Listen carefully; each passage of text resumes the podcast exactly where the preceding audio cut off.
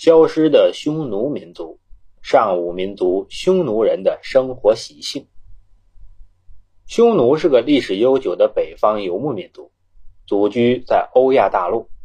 他们披发左衽，有古北亚人种和原始印欧人种的混合。按《史记》，匈奴人的先祖是夏王朝移民，西迁过程中融合了月支、楼兰、乌孙、呼杰。及其旁二十六国的白种人，匈奴影响了当时的中国政局，《史记》《汉书》等留有些记载。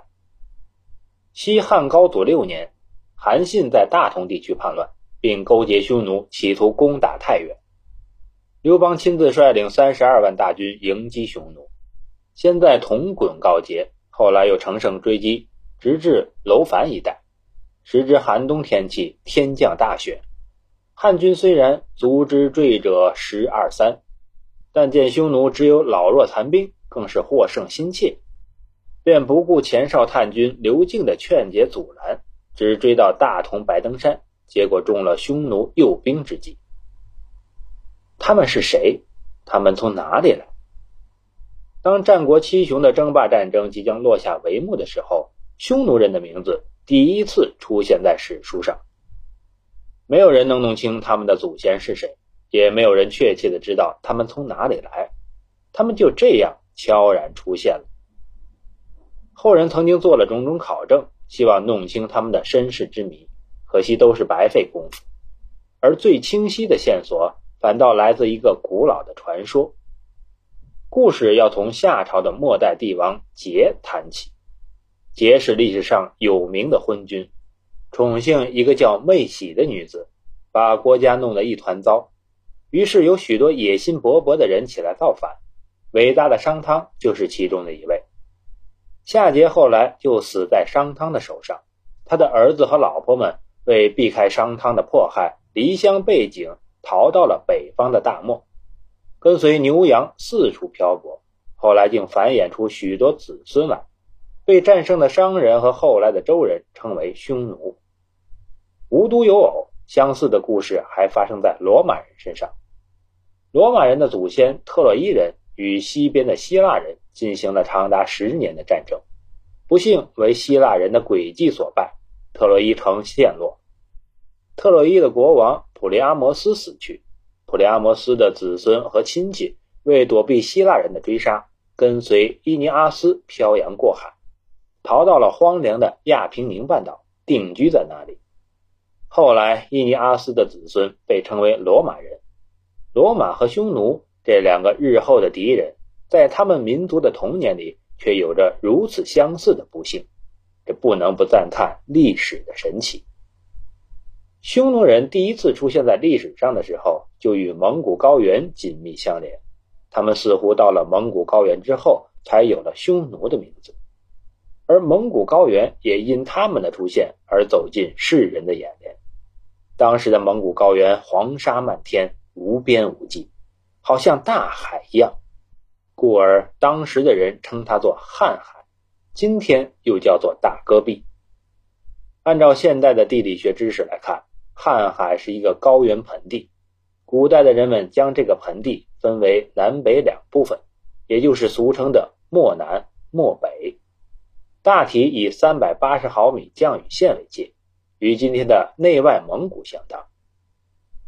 大戈壁中有一个叫做居延海的盆地，著名的额济纳河流入其中，沿河水草丰美，树木丛生，是放牧的好地方。它的南边是阴山山脉，草木繁茂，鸟兽众多，非常适合打猎和休憩。是匈奴人生存繁衍的主要场所。阴山的春天是短暂的，夏天和秋天更是匆匆而过。一年最长的时间是冬天。这里的冬天是可怕的，昼夜温差很大，不时会有狂风大雪。如此严酷的自然环境，造就了匈奴人的游牧之风和坚韧性格。他们是蒙古高原上第一支游牧民族。每年冬天临近的时候，他们就离开牧场，骑着高头骏马，赶着牛羊四处游荡，直到发现水草。除了马、牛、羊外，他们还养些骆驼、驴、骡。他们虽没有城市，没有房屋，但他们有毡帐。聚集的毡帐组成部落，每个部落都分有领地，供人游牧、打猎。四处流浪的生活造就了匈奴人的尚武之风。从孩提时开始，他们就骑在羊背上，拿着小弓，射杀天空的小鸟和地上的田鼠。再长大些，就能射狐狸和兔子。等成年后，就骑上骏马，成为单于的骑兵。平常四处游牧，以狩猎为业。一旦有变，就全部入伍，投入战斗。远距离攻击敌人时，他们依靠打猎的弓箭；短兵相接时，则使用切肉剔骨的刀挺。打猎的工具就是他们战斗的武器。他们没有城池需要保护。